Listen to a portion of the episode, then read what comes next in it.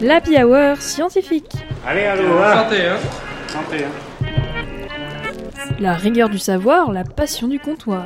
Un jeudi par mois à 20h sur Radio Campus Paris. Aïe, aïe, aïe. Ça va faire du bien. Le premier jour de la fin du quinquennat d'Emmanuel Macron. C'est sous ces mots que Mathilde Panot, la présidente du groupe LFI, qualifie devant l'Assemblée nationale le jour de jeudi dernier, le 16 mars, lors duquel le gouvernement a de nouveau choisi de déclencher, oh surprise, un nouveau 49.3 pour faire passer en force sa réforme des retraites, qui, hmm, si j'ai bien capté, ne plaît pas vraiment à tout le monde. Paris en feu, violences policières, des CRS qui perdent leur sang-froid. Bref, je ne vous la refais pas, vous connaissez l'histoire. Mais le plus dur dans cette histoire de réforme, c'est non seulement que la sacro-sainte valeur travail passe avant la qualité de vie des citoyennes et des citoyens, en ajoutant du travail au travail, dans une unique optique économique du travail. Non, le plus dur, c'est qu'à ça s'ajoute le manque criant de reconnaissance envers les travailleurs et les travailleuses qui sont déjà exténués par leurs conditions de travail. Port de charge, milieu toxique, pression des patrons, burn-out, suicide, accident mortel du travail, bref, travail partout, travail tout le temps, aux dépens de la santé des personnes qui nous sont parfois les plus utiles. Alors, on comprend cette rage qui fait rougir les nuits des villes françaises, qui fait rugir les rues et le peuple, et on la comprend d'autant mieux quand on sait que parmi les personnes qui sont les plus touchées par cette réforme, bien sûr et comme d'habitude, ce sont les personnes les plus précaires. Mais surtout, on a affaire là à une réforme qui touche les personnes dont le métier, quand il ne les tue pas, du moins brise leur corps, un corps fatigué, un corps détruit, avant même la retraite. Une vie de labeur, en somme, à se faire niquer le dos et bien sûr sans aucune reconnaissance. Mais comment peut-on définir un travail pénible? Quels sont les critères retenus? Que faire face aux différents troubles qui peuvent être développés? Et enfin, pourquoi est-ce que ce sont les travailleuses les plus précaires qui sont les plus lourdement frappées par la pénibilité du travail? Ne bougez pas, on en parle tout de suite dans l'Happy Hour scientifique spécial travail pénible.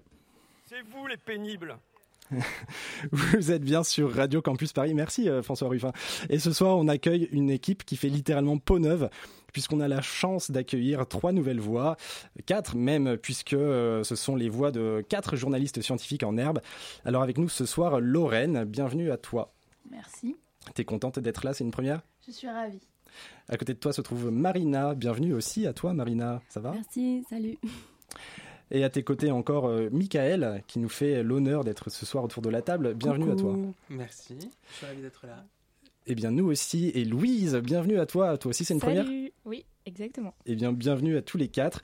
Euh, et on n'oublie pas celle qui a la technique ce soir depuis la régie et qui réalise cette émission. Je suis sûr que vous avez deviné de qui il s'agit. C'est bien sûr la fantastique Mélie qui décidément n'en loupe jamais une pour un peu de fun. Alors vous qui justement êtes notre caution jeunesse là ce soir, est-ce qu'on peut encore parler de fun ou pas? C'est c'est un mot qui existe encore? Euh, Ben, Difficilement. C'est vrai? Bon, Il survit, mais difficilement. J'essaierai de plus l'utiliser alors. Une pensée aussi évidemment pour Marion qui loupe la Hour ce soir, mais qu'on remercie chaleureusement parce qu'elle nous a bien aidé pour cette émission. merci. Bon, Merci.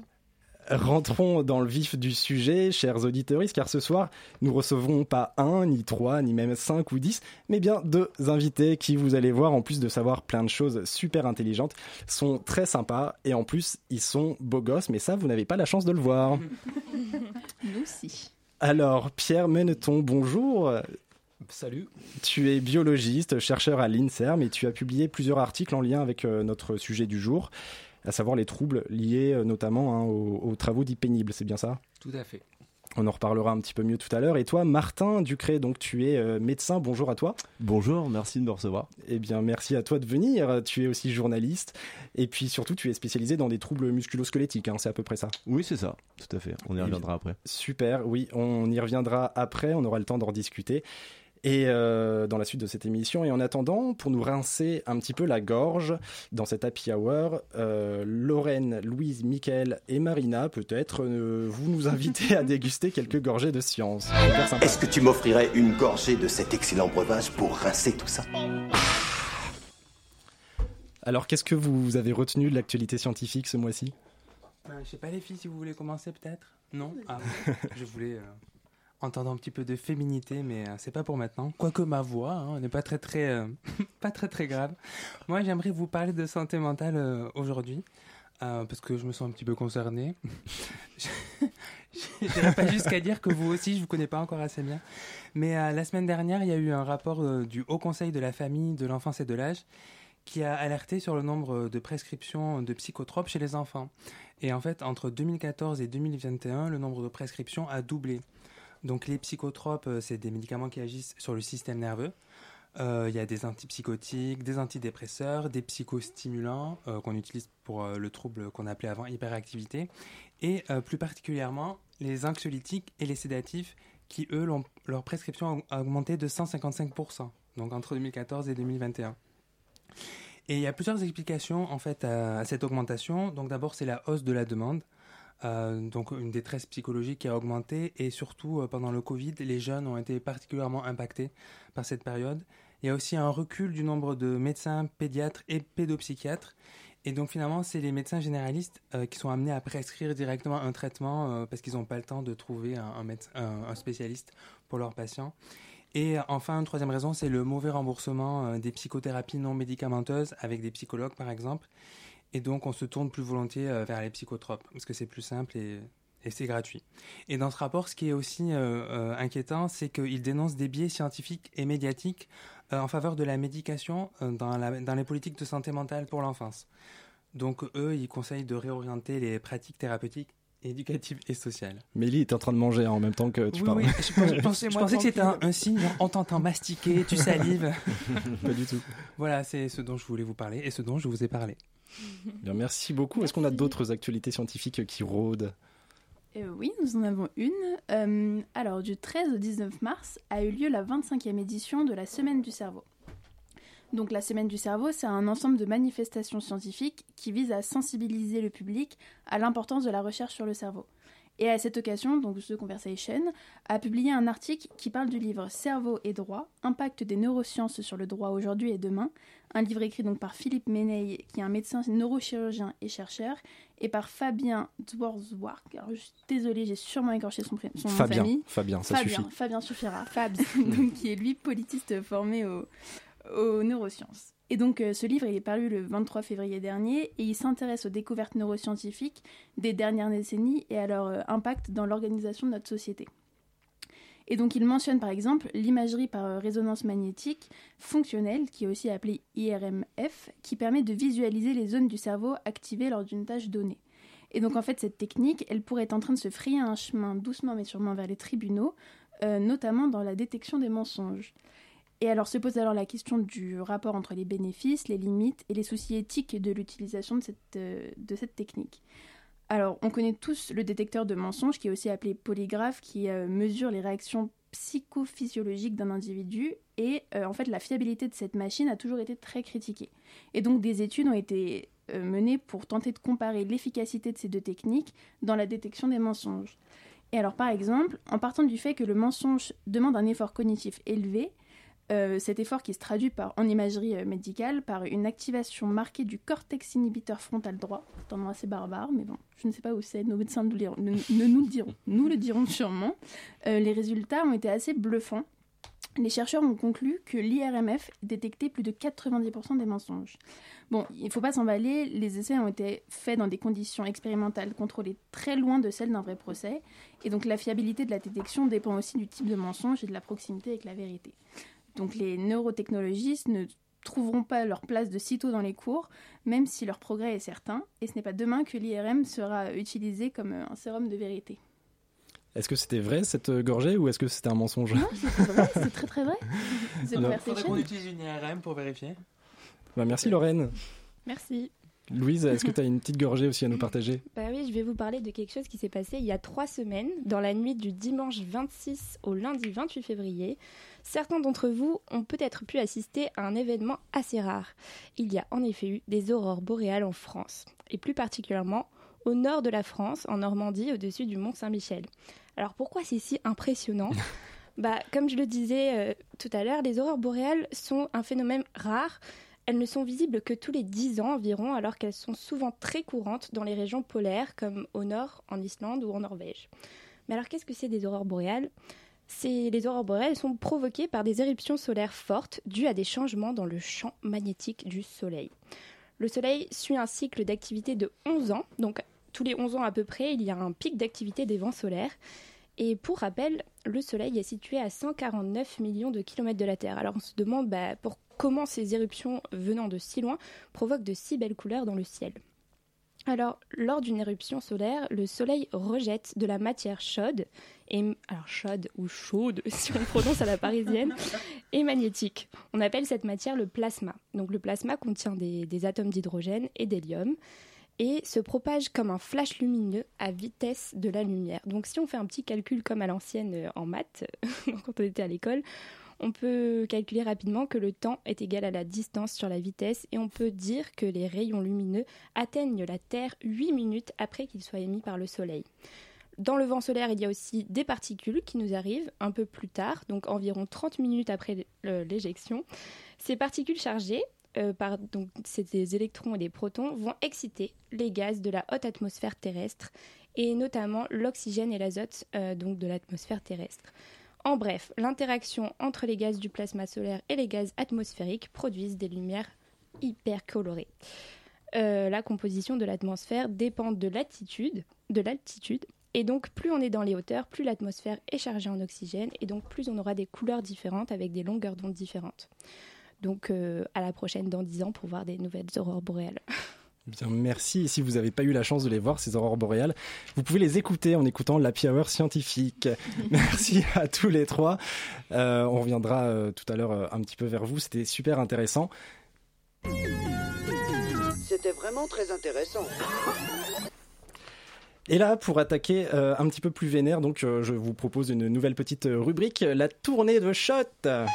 Pour commencer, on va prendre un petit shooter du bar. Alors, ou vous suivez votre intuition, ou vous vous dégonflez. Et du coup, on trinque. À la tienne.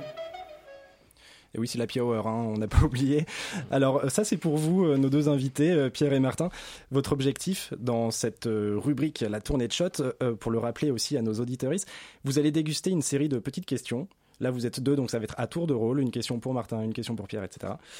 Euh, et l'idée, c'est de vous découvrir un petit peu mieux euh, au fur et à mesure de vos réponses. Et, euh, et l'idée, c'est de répondre le plus rapidement possible. Est-ce que vous êtes OK pour ça? Est-ce que vous Ouais, êtes oui, consentant? oui, vas-y, vas-y. Ouais, On va essayer. Super. Euh, qui veut commencer? Je t'en prie. Ah, on est, on est courtois, tu vois. Bon, bah, D'ac- D'accord. Donc euh, Pierre, Pierre va commencer. Euh, ensuite, ça sera à toi et on, on, alterne comme ça. Vas-y, Mélie, tu peux lancer la musique qui fait peur. Pierre, es-tu heureux? Ouais, plus ou moins. Martin, trois mots pour décrire ton enfance. Euh, je chose du 48, euh, j'habitais à Avignon et j'aime beaucoup la pétanque. Pierre, un compliment pour Martin? Je suis pas sûr qu'il chose du 48. C'est pas un compliment ça. Martin, un livre que tu conseilles? Euh, alors, le Mage du Kremlin, super bouquin, il cartonne dans les librairies, mais c'est vraiment très intéressant. Pierre, jeu de main ou jeu de vilain? Jeu de vilain. Martin, ton os préféré Euh, c'est le Perronnet, je pense. Pierre, plutôt auscultation ou oscu Oscu, oscule n'hésitation. Oh, plutôt le dernier mot, ouais. Euh, Martin termine cette phrase. Tout le monde déteste. Euh, les spaghettis? Non, aussi, aussi, ça marche. ah, C'est tout ce qui est venu dans ma tête. hein. Pas... C'est moins d'actualité, mais ça marche aussi, on l'accepte. Euh, bravo, vous avez rempli euh, avec brio cette, euh, petite rubrique. voilà, je pense qu'on est chaud pour, pour lancer la première discussion. Pour vous présenter un petit peu mieux maintenant, Martin, donc tu es médecin. Euh, Est-ce que tu peux nous parler un petit peu plus de tes, euh, de tes spécialités? Oui, alors en fait, je suis médecin généraliste euh, à la base. Maintenant, je fais plutôt de la médecine du sport. On appelle ça de la médecine du sport, mais c'est quand même plus de la médecine ostéo-articulaire. On va parler après des, des troubles musculo-squelettiques. En fait, je m'occupe de tout ce qui est pathologie liée à l'os, aux muscles, aux, aux tendons, aux ligaments.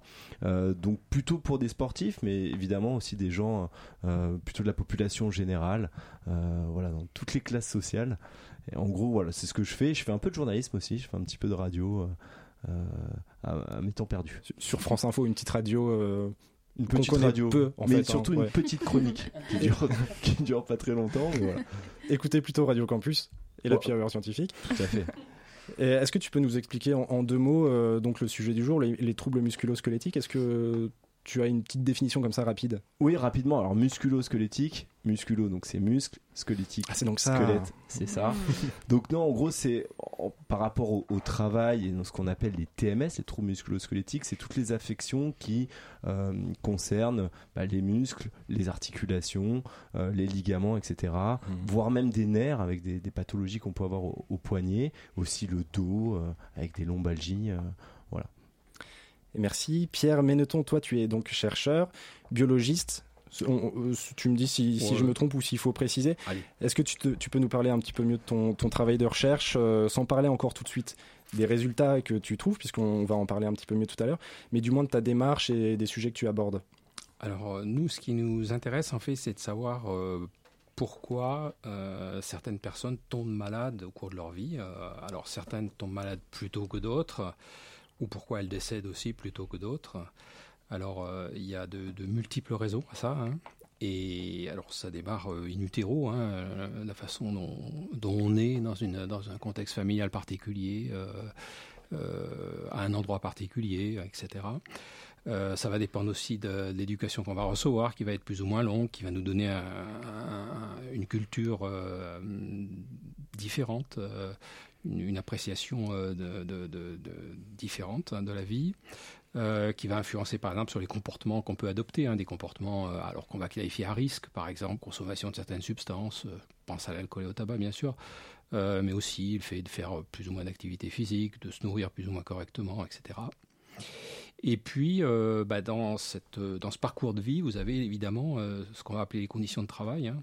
Euh, la plupart d'entre nous vont travailler pendant 20, 30, 40 ans, 5 jours par semaine, euh, 8 heures par jour, euh, et cette activité professionnelle, donc, qui est quand même, euh, occupe une grosse partie de la vie, Et oui. va avoir des- un impact euh, non négligeable sur, euh, sur euh, le fait que certaines personnes vont tomber malades plutôt que d'autres, ou mourir plutôt que d'autres, malheureusement. Eh ben, ça tombe bien puisque on est là pour discuter un petit peu de tout ça. On va y revenir un petit peu plus précisément.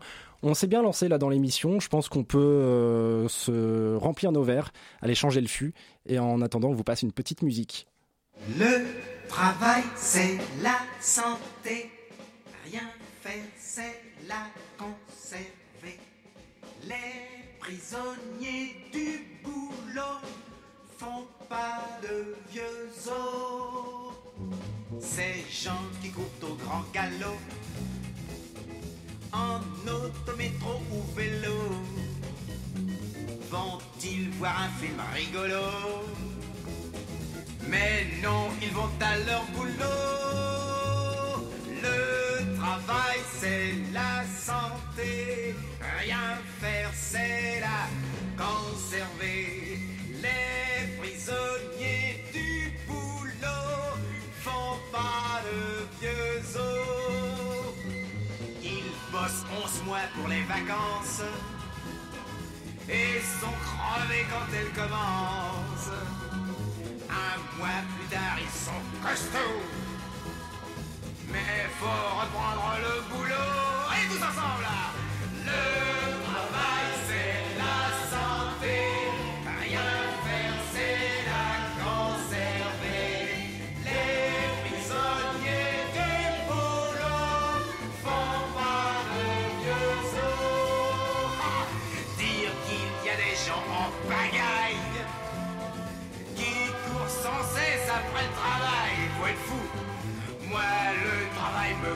Après.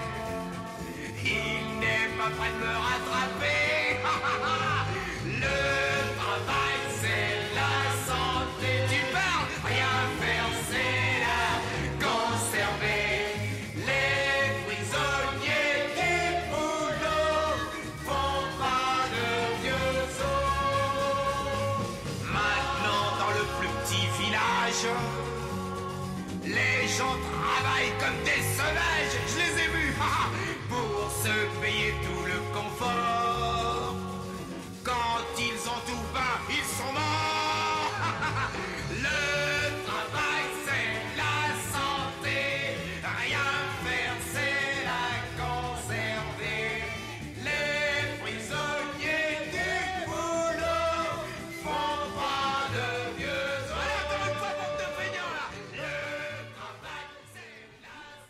Radio Campus Paris. Vous êtes bien sur Radio Campus Paris et non, vous ne rêvez pas, vous écoutez bel et bien la Hour scientifique. On parle de pénibilité au travail et des troubles musculo-squelettiques, entre autres avec nos deux invités, le docteur Martin Ducré et le chercheur Pierre Méneton. Alors, euh, on peut commencer euh, encore plus maintenant dans le vif du sujet. Euh, travail pénible. Voilà, qu'est-ce que c'est un travail pénible? Parmi vous deux, euh, comment est-ce qu'on peut euh, donner une définition à ce terme euh, qu'on entend un petit peu partout maintenant? Alors, bah, qu'est-ce qui peut qualifier les, conditions de travail, donc ou la pénibilité du travail, comme ils appellent bah, Il y, a, un nombre d'indicateurs incalculables. Hein. Nous, on en utilise couramment à peu près 25 différents.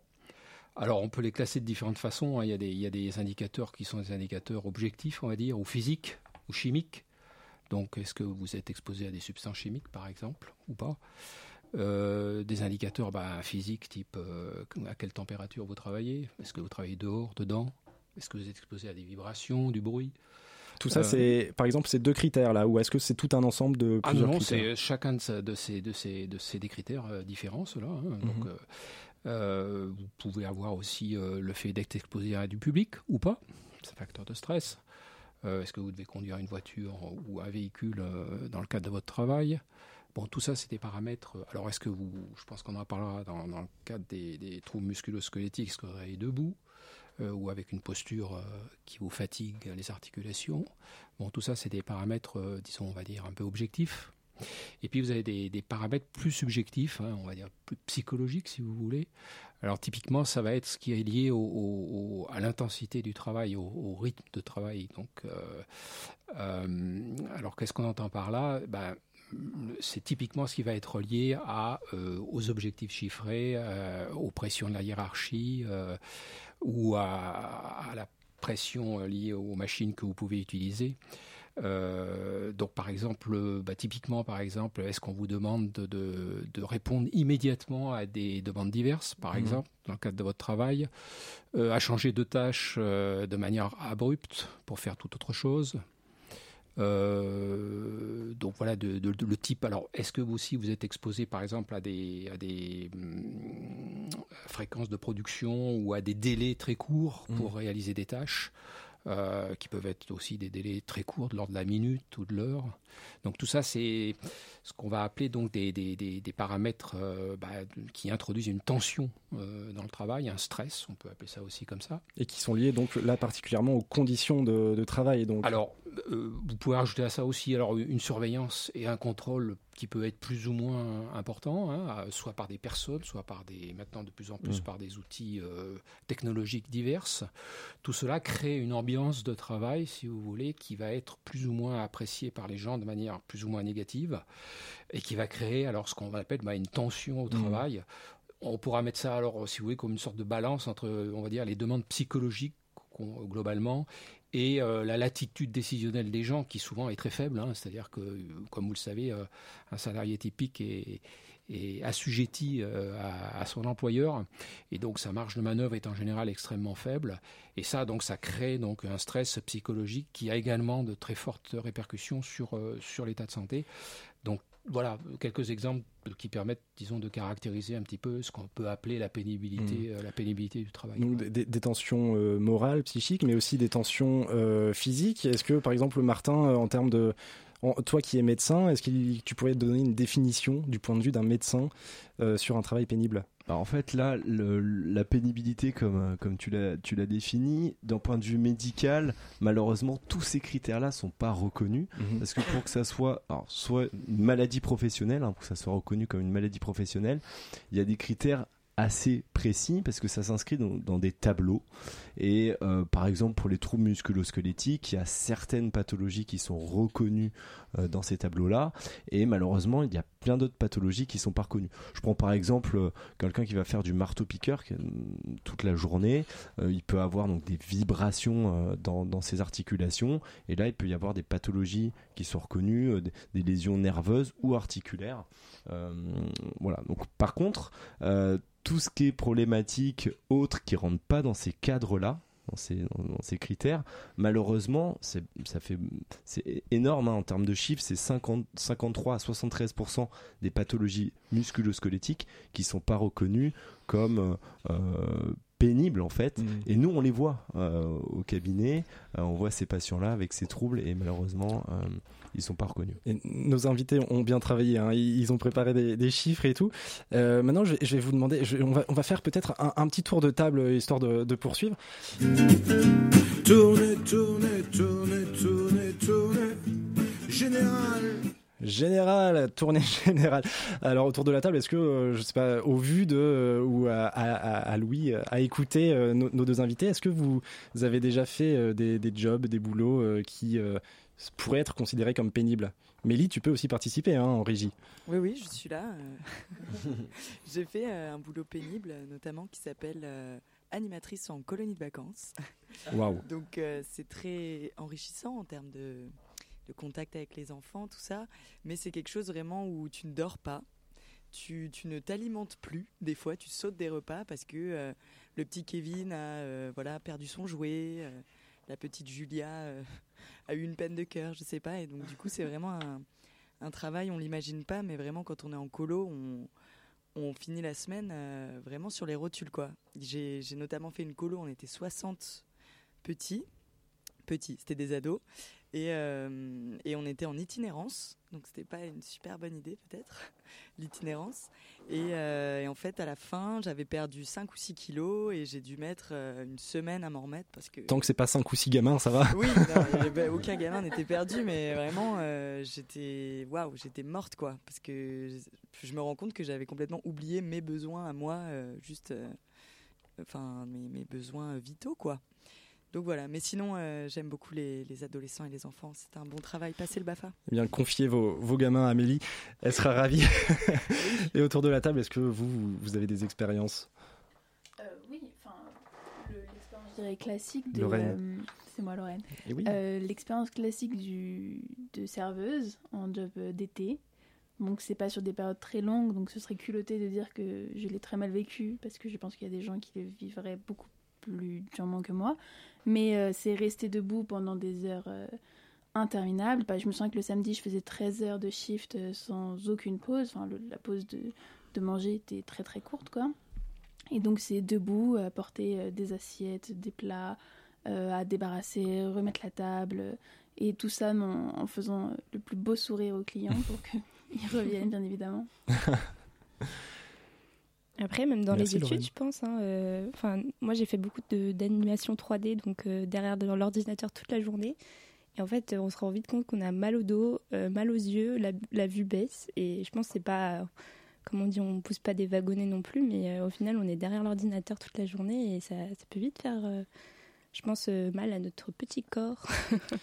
Et oui, on parlait de, de posture tout à l'heure. Est-ce que vous, vous voulez ajouter une, une, une expérience, vous autres, autour de la table, ou en, en- en quelques mots? Bah, très rapidement, là, on parle. Euh, il y a plusieurs types de, de, de travail. Je pense que Pierre, tu, tu pourras confirmer. Voilà. Après, il y a quand même des, des, des boulots très, très euh, euh, durs. Plus durs, des, des boulots ouvriers où euh, euh, des personnes sont quand même plus soumises à des soit des postures difficiles, soit dans des conditions assez difficiles. Après là autour de la table, moi personnellement en médecine, on, tra- on travaille euh, la nuit, on fait des gardes et ça c'est reconnu quand même comme le travail de nuit comme quelque chose de très pénible. Donc voilà, je pense que ça dépend quel hum, travail, mais euh, le, manque de sommeil en est un et des boulots euh, comme euh, des boulots ouvriers ou je ne sais pas si tu peux rajouter sur, sur le sujet après avec les différentes classes sociales aussi chez les cadres ou chez les ouvriers. Alors, euh, au niveau de la classe sociale, on en reparlera, peut-être un petit peu plus précisément. Ouais. Mais ju- justement, euh, tu, tu accueilles de garde, euh, de, de Actuellement, j'en fais plus et ça c'est vraiment un critère. euh, est-ce que tu as des chiffres par hasard sur le type de troubles qui sont les plus courants chez les personnes que les médecins peuvent recevoir? Et est-ce que tu saurais expliquer pour quelles raisons ces troubles existent? Bah, alors sur les troubles musculo-squelettiques, euh, oui, il y, a des- y a des chiffres. Donc déjà, c'est la, la première pathologie, enfin en termes de maladies professionnelles, c'est les premières pathologies qui sont le plus indemnisées. Et après, quelles sont les, les articulations concernées? C'est plutôt les épaules, poignets Et les lombalgies, alors les, les derniers chiffres, ils sont, ils sont assez faibles, je trouve. Moi, en consultation, je vois beaucoup de patients qui se plaignent du dos. On appelle ça un petit peu le mal du siècle, Mmh. euh, la lombalgie. Et en fait, souvent, c'est très intriqué, ce qu'on appelle le modèle biopsychosocial en médecine. Donc, c'est à la fois des contraintes biomécaniques, à la fois psychologiques, et tout ça, c'est intriqué dans le travail. Donc, euh, il- il faut évidemment prendre en charge la pathologie lombaire. Alors souvent on fait des examens euh, type euh, scanner, IRM, etc. Mais après il faut prendre le, le patient dans son contexte et on peut très bien avoir affaire à des patients qui sont devant, un ordinateur et qui ont très mal au dos ou qui peuvent avoir très mal à d'autres articulations, autant que des personnes qui portent des charges très lourdes et qui sont soumis à, à- à des lombalgies. euh.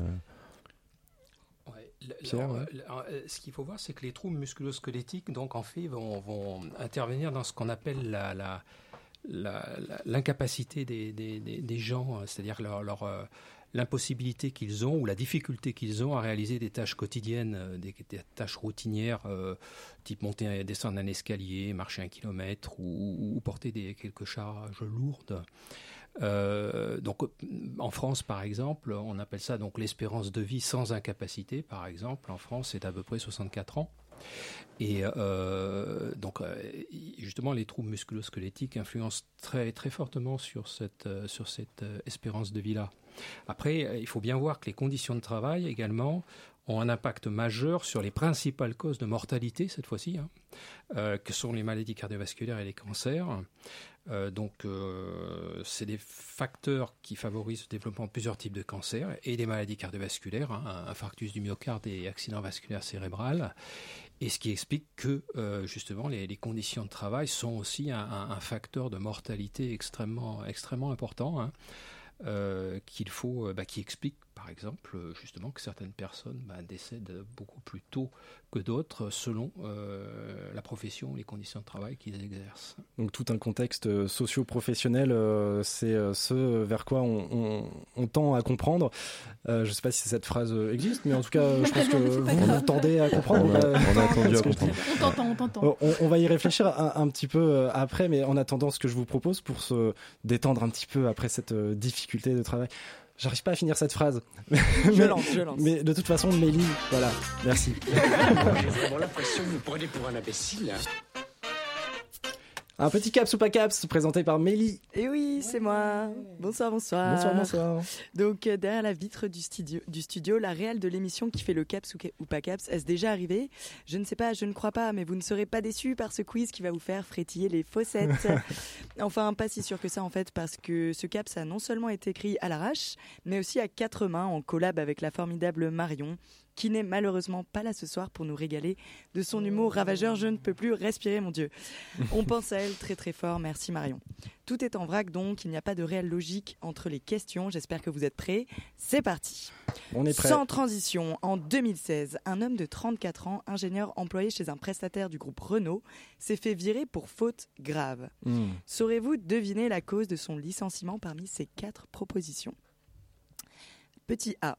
Son patron l'a aperçu sur une vidéo tournée à Nuit debout. Petit B. Il a cherché à diffuser le film Merci patron de François Ruffin via un syndicat. Petit C. Il s'est tatoué le logo de la CGT sur la fesse gauche et l'a montré à son boss. Ou petit D, il s'était laissé, il s'était laissé pousser la moustache pour ressembler à son idole, Philippe Martinez. J'ai très envie d'imaginer que les quatre sont vrais. Mais en tout cas, je me rassure en sachant qu'il y en a au moins une qui est vraie. Oui. Alors c'est laquelle? Moi, J'ai une tendance à de- croire à la fesse. Moi Oh, aussi. Ah ouais. Ah ouais. C'est peut-être le mot fesse. j'allais dire en même temps, comment il peut le voir? Ah ouais, il y a la moustache vraiment? Je sais pas, je trouve ça stylé. Non mais.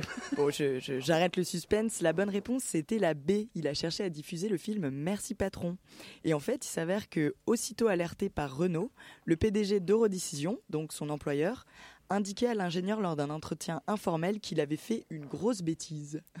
Une grosse Et que, bêtise. euh, Oh, Renault surveillait les mails de ses syndicats et qu'en étant euh, prestataire extérieur, donc euh, cet employé avait l'air de ne pas être un réel employé, il ne devait pas s'adresser au syndicat de Renault. Bon. c'est ce qu'a écrit Marion. Si c'est pas clair, on lui demandera pourquoi elle a écrit ça. Voilà, la source était Europe 1. On Mais alors, on n'a pas d'informations sur la suite parce que ça peut être un, un licenciement litigieux, non? Bah, faute grave, faute grave. euh, normalement, avant la réforme euh, du coup euh, de, de- de l'assurance chômage qu'on a eu en septembre, on pouvait euh, être euh, quand même indemnisé par Pôle emploi quand on était licencié pour faute grave. Ce n'est plus le cas. Bon. Maintenant, euh, on n'est plus du tout euh, aidé par Pôle emploi quand on est licencié pour ces raisons-là. Petit 2. Donc, deuxième question, pardon. on continue sur les licenciements abusifs. Lequel de ces licenciements pour faute grave sort tout droit de mon esprit malade Petit A. Licencié pour avoir volé un morceau de fromage destiné à la poubelle dans un hôtel. Petit B. Licencié pour avoir volé et mangé une banane dans la réserve du magasin en pleine crise d'hypoglycémie.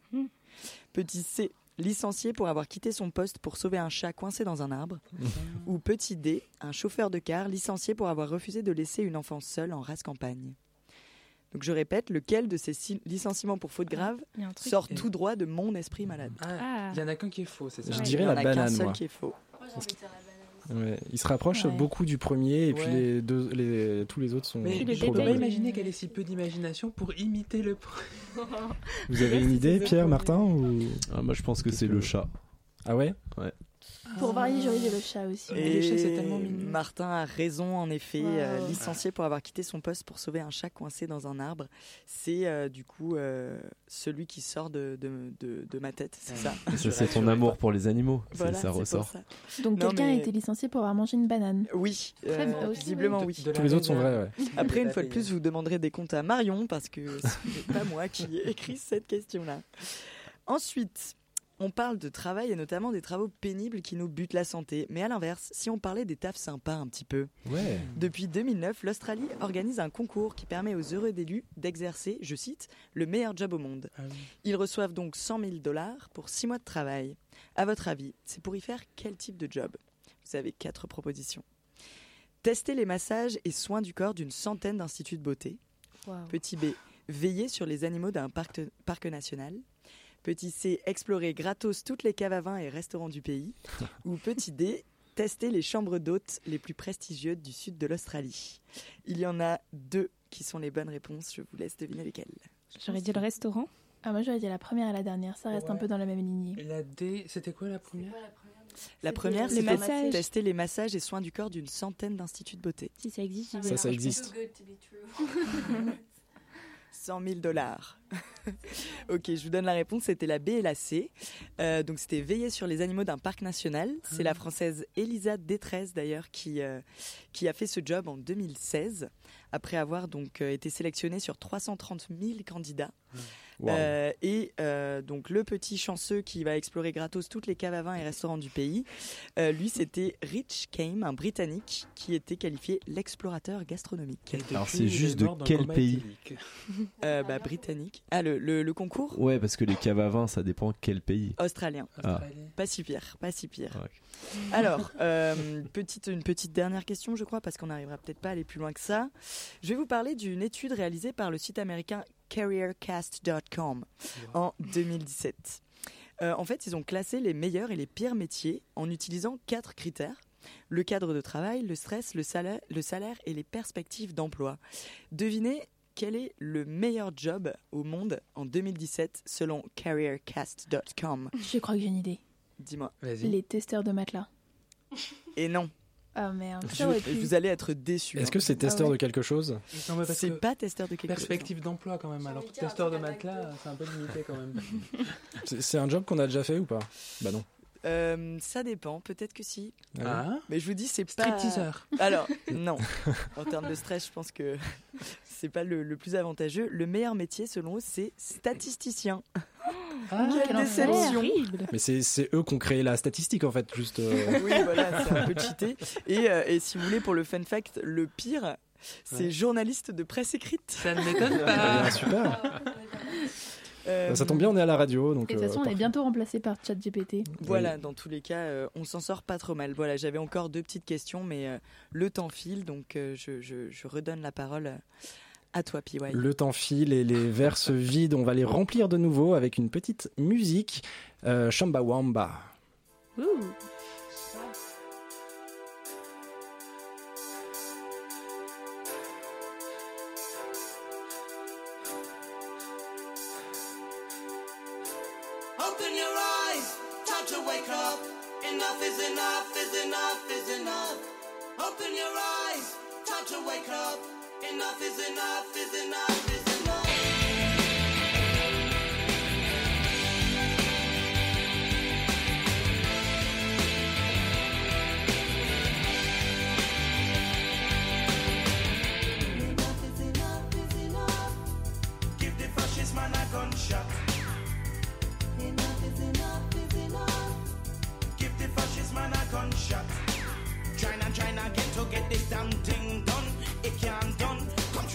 Fascists with a gun. Cause it's stopping us from unity. We cannot see reality, just vanity, insanity. Fusion cannot stand it. See,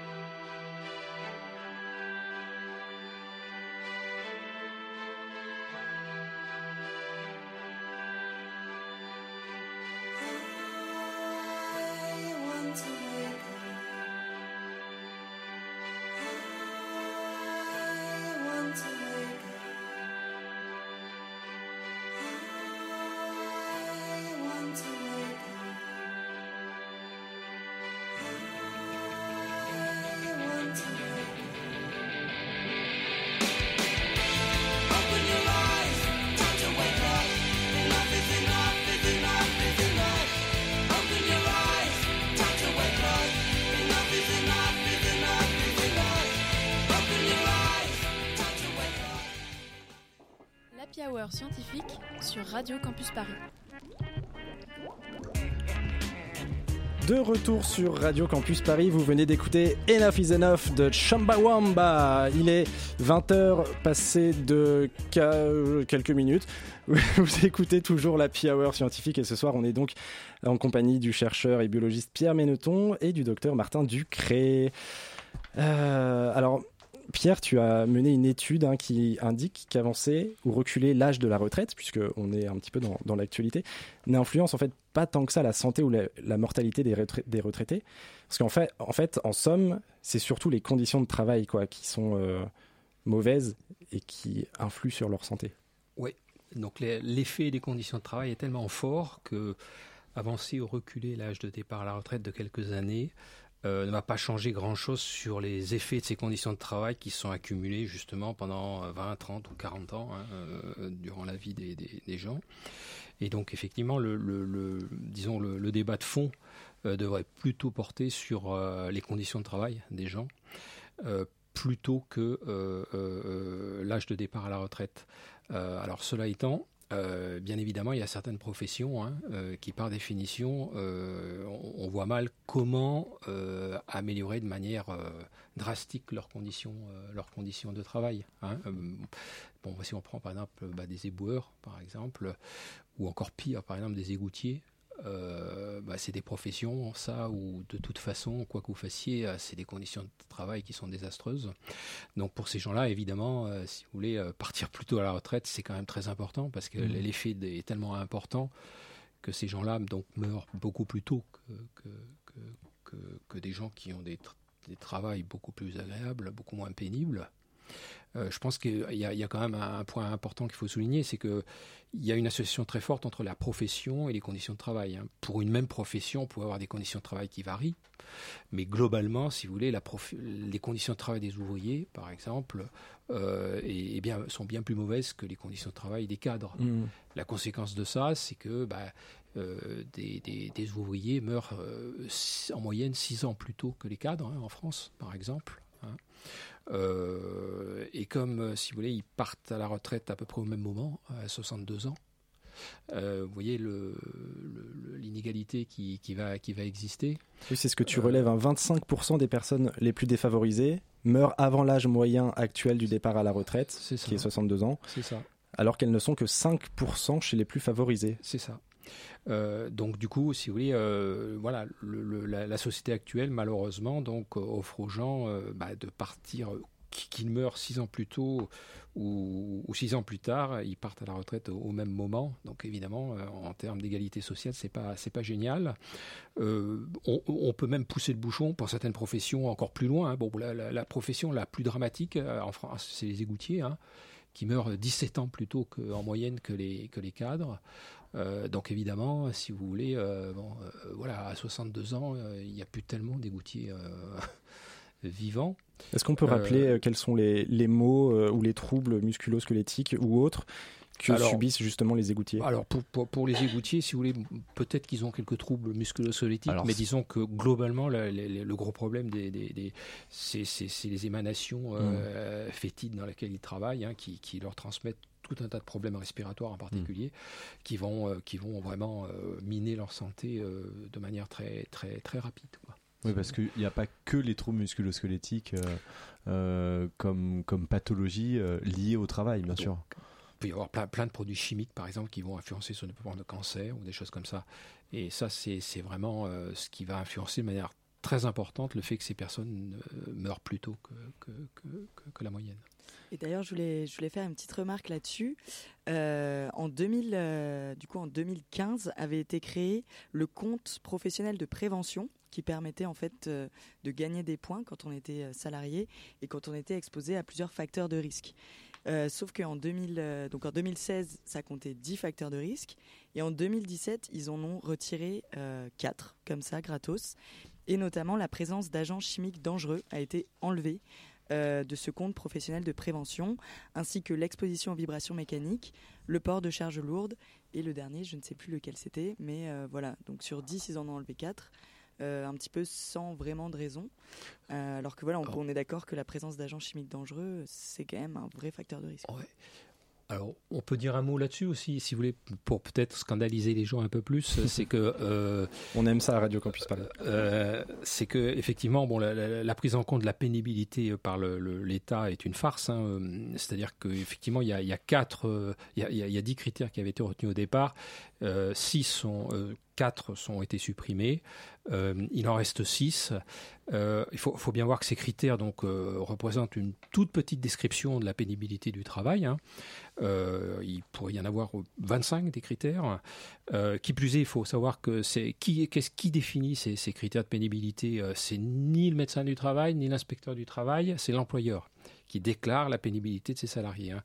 Vous pouvez vous imaginer l'objectivité de la déclaration et, effectivement toutes les études montrent, si vous voulez, qu'il y, a, un différentiel entre les deux qui est, considérable. Hein. Il y a une sous-estimation massive euh, des, critères de pénibilité à cause de la déclaration euh, via les employeurs, qui n'ont évidemment aucun intérêt à, les déclarer. Euh, et donc tout cela fait que, si vous voulez, la prise en compte actuellement justement de ces critères pour alimenter le compte de, prévention euh, et, vraiment euh, ne, marche pas du tout. Euh, le nombre de personnes actuellement qui ont dû qui ont pu partir plus tôt à la retraite que, que ce qu'ils auraient dû grâce à ce compte euh, doit être de quelques 10 000 ou 12 000 personnes, alors que vous avez 600 000 personnes qui partent à la retraite chaque année. Donc c'est vraiment c'est une, c'est une farce totale. Euh, pour, pour la suppression du, du, du, du de l'exposition aux produits chimiques, je vous signale par exemple quand même que dans les débats qui se sont déroulés euh, très récemment, là, euh, le Sénat, malgré tout, avait réintroduit l'exposition aux produits chimiques. Cette exposition produits chimiques a été enlevée par la commission mixte paritaire pour revenir donc aussi aussi critères, ce qui montre donc la, la préoccupation majeure de ces gens-là pour la santé des, des travailleurs. En, en, tout cas, on retient qu'il y a une, une inégalité hein, sociale de façon générale, Ah, que extrêmement forte. tout ça touche les personnes les plus précaires. Un combat dont d'ailleurs s'emparent aussi les personnalités publiques et les députés. On est en plein dans l'actualité et justement, Mélie nous a concocté un petit medley que je vous invite à écouter.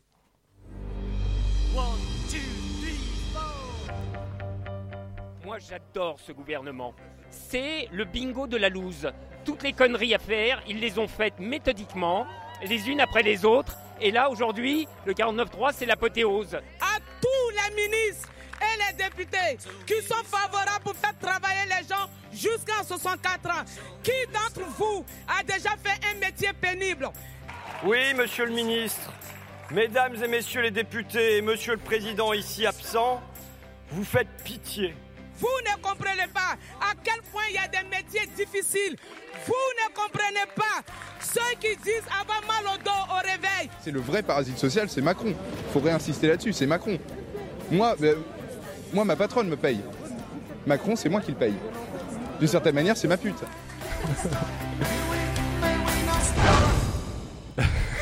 Merci Mélie. On a reconnu euh, Rachel Keke, Frédéric Lordon, François Ruffin et un manifestant. Un gilet jaune, Un un, gilet jaune. absolument mythique. euh, voilà, j'ai beaucoup aimé sa, sa performance. Merci beaucoup pour ce petit euh, montage. Est-ce qu'on a une réaction à, à chaud comme ça dans, dans le studio de ce que vous venez d'écouter? Ben, Pierre. Jacques Prévert, il disait que la, la différence entre un ouvrier et un, intellectuel, vous savez, c'est que le- le- le- l'ouvrier il se lave les mains avant d'aller pisser, alors que le- l'intellectuel c'est après. Euh, et euh, je veux dire par là que c'est vraiment bah, le, le- le- le scandale actuellement, c'est effectivement ça, c'est-à-dire que le, vous avez quand même tous ces gens qui ont des professions très pénibles, qui qui qui, euh, qui, euh, qui sont absolument pas pris en compte quoi dans, dans- euh, ni socialement parce que leur salaire en général est, est catastrophique, euh, leurs conditions de travail sont, sont déplorables et maintenant on veut les faire travailler aussi longtemps que des gens qui ont des, des, des conditions de travail beaucoup plus favorables. Donc euh, c'est voilà quoi, c'est euh, Et ce, qui est, ce qui est scandaleux, c'est que pendant le confinement, justement, on a parlé des personnes qui sont en première ligne, qui sont indispensables dans la, dans la société. Et là, avec cette, euh, cette loi, on les respecte pas du tout. Et je vais aller même plus loin. Et je vais parler un petit peu de, de genre, euh, notamment des femmes. Et, parce que j'ai interviewé un, un collègue qui s'appelle docteur Michel Mouly qui parlait justement de la ménopause.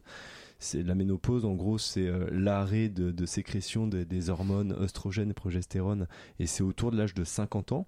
Et en fait, ça apporte plein de, de problématiques, de fatigue, de pathologies musculaires, articulaires. Et ça, en termes de biologiquement, ça arrive à, vers 50 ans, donc on peut pas, euh, ça, ça va pas aller au-delà. Et il y a énormément de femmes qui souffrent de travailler plus longtemps. Donc ça, on n'en a absolument pas parlé. Et pour- moi, c'est vraiment une régression sociale euh, de travailler plus longtemps. Bon là, c'est deux ans de plus. On a, déjà fait deux ans en plus là récemment. Là, c'est deux ans supplémentaires.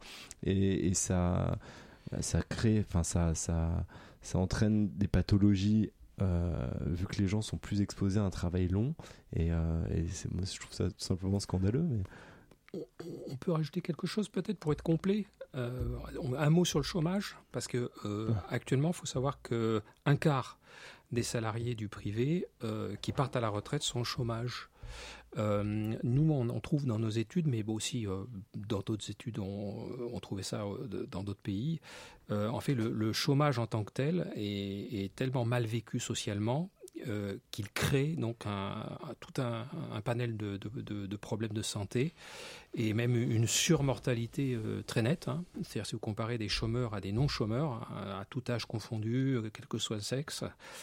Et en fait, ce qui, est même, pour vous donner une idée à quel point c'est même l'effet est majeur, c'est que le, en fait, on trouve qu'il y a euh, le, chômage euh, produit un effet encore plus fort que les pires conditions de travail. C'est-à-dire que, en termes de mortalité, par exemple, euh, ou de santé générale, le fait d'être au chômage, c'est pire que d'avoir même des conditions de travail déplorables. Et je, te, coupe, mais finalement, est-ce que c'est pas lié à la question de l'épanouissement au travail? Tu, vois? Peut-être. En tout cas, ce qui veut dire, c'est que le chômage aussi, qui est quand même quelque chose de structural, hein, que- que- que- auquel beaucoup de gens sont, sont exposés, euh, va se surajouter encore hein, euh, euh, aux mauvaises conditions de travail pour former un ensemble de facteurs qui vont donc aller tous dans le même sens, c'est-à-dire dégrader vraiment très fortement la santé de, de- de certaines personnes euh, par rapport à d'autres. Mais alors, euh, j'ai une question. Euh, pourtant, on dit que les chômeurs sont des fainéants, qui font rien, qui profitent, les, les, les doigts de pied en éventail. euh, Ah non. Pourquoi Ouais. alors euh, à, quoi, à quoi est due cette, cette, euh, cette forte pénibilité euh, du chômage, du coup? Ouais. Est-ce que tu peux Alors, euh, euh, étayer bah, euh, les, les- les- les mécanismes ne sont pas, sont pas très clairs, hein, mais euh, ce qui est certain, c'est que lorsque vous êtes au chômage, vous avez euh, tous les facteurs de risque comportementaux augmentent. Donc, ils fument plus, ils boivent plus, ils font moins d'activité physique, ils, ils se nourrissent moins bien, euh, ils dorment très mal, ils sont souvent dépressifs. Donc ça, c'est plein de facteurs qui sont associés au chômage. Donc ça, c'est déjà des facteurs qui peuvent créer pas mal de problèmes de santé en soi. hein. Euh, et puis il y a sûrement aussi des- des- d'autres mécanismes psychologiques, euh, notamment la, la, la, la- la vision sociale du chômage Mm. très dévalorisante qui va, qui va vraiment euh, enfoncer les gens encore plus d'un point de vue psychologique et mental et donc euh, l'e- l'effet final est désastreux quoi hein. donc euh, donc euh, bah voilà donc ça fait pas mal de facteurs qui, qui font que euh, bah, l'état de santé des gens peut être euh, peut être euh, vraiment très fortement dégradé et C'est important de le, de le rappeler. Alors, pour conclure en, en- en un mot assez rapidement, est-ce qu'il y a un lien avec le productivisme et le capitalisme autour de tout ça? Et est-ce qu'il- Le gros mot Oui, bah oui, mais il faut bien qu'on qu'on retombe dessus. Après, Est-ce qu'il y a, y a- il y a une, un lien ou pas directement? Bah, moi, En- Très rapidement. Je dirais, moi, ce que- souvent, ce que, ce que je remarque, c'est qu'il faut, faut essayer de trouver un, un équilibre. Parce que, bon, le- la question du travail, est-ce que c'est la santé? Bah, La preuve que si on travaille trop, non, et trop longtemps, non, et dans des conditions pénibles, non. Après, si on se retrouve au chômage, on se rend compte qu'aussi les, les personnes euh, sont isolées socialement, euh, ont des comportements euh, euh, comme une mauvaise alimentation, euh, etc., etc. Donc je pense qu'il faut, faut trouver un équilibre et essayer de s'épanouir et c'est pas forcément simple. bah, Et- que le- le- Euh, Oui, Pierre, vas-y. Oh, en- juste pour dire un mot, que une le, phrase. le- le- le travail, disons, dans un système capitaliste ne peut être que pénible, ça c'est l'évidence même. Euh, un travail, par contre, dans un système non capitaliste pourrait peut-être être plus enrichissant euh, et plus constructif. quoi. Eh Ça- bien, on va s'arrêter là-dessus. C'est bientôt la fin de la Hour. Là, vous l'entendez. Euh, le bar vient- va bientôt fermer. Est-ce que, juste en un mot, vous auriez une petite euh, recommandation culturelle comme ça autour de la table? En lien avec le, sujet ou pas hein. D'ailleurs, quelque chose qui, qui vous a fait plaisir, qui vous a fait vibrer ces derniers temps. Le, Pendant que vous réfléchissez ou pas, moi je vous conseille, c'est un vieux bouquin, euh, Le droit à la paresse de Paul Lafargue, euh, dont la première édition est parue en 1880 et qui revient sur tous ces sujets-là euh, autour de cette valeur travail qui est un peu un gros mot et c'est un bouquin qui promeut la réduction du temps de travail pour jouir de la vie plutôt qu'en souffrir voilà Euh, merci à toutes et à tous autour de la table euh, d'avoir été là merci d'avoir écouté merci à nos deux invités aussi d'avoir répondu aussi brillamment à nos questions et il n'y a plus de bed mais c'est pas grave on est là quand même pour, euh, bah, pour conclure l'émission on va fermer le bar à très bientôt salut merci au revoir À, à la prochaine. Et au revoir. Et puis, ma foi, bon retour. Hein. Au revoir, messieurs.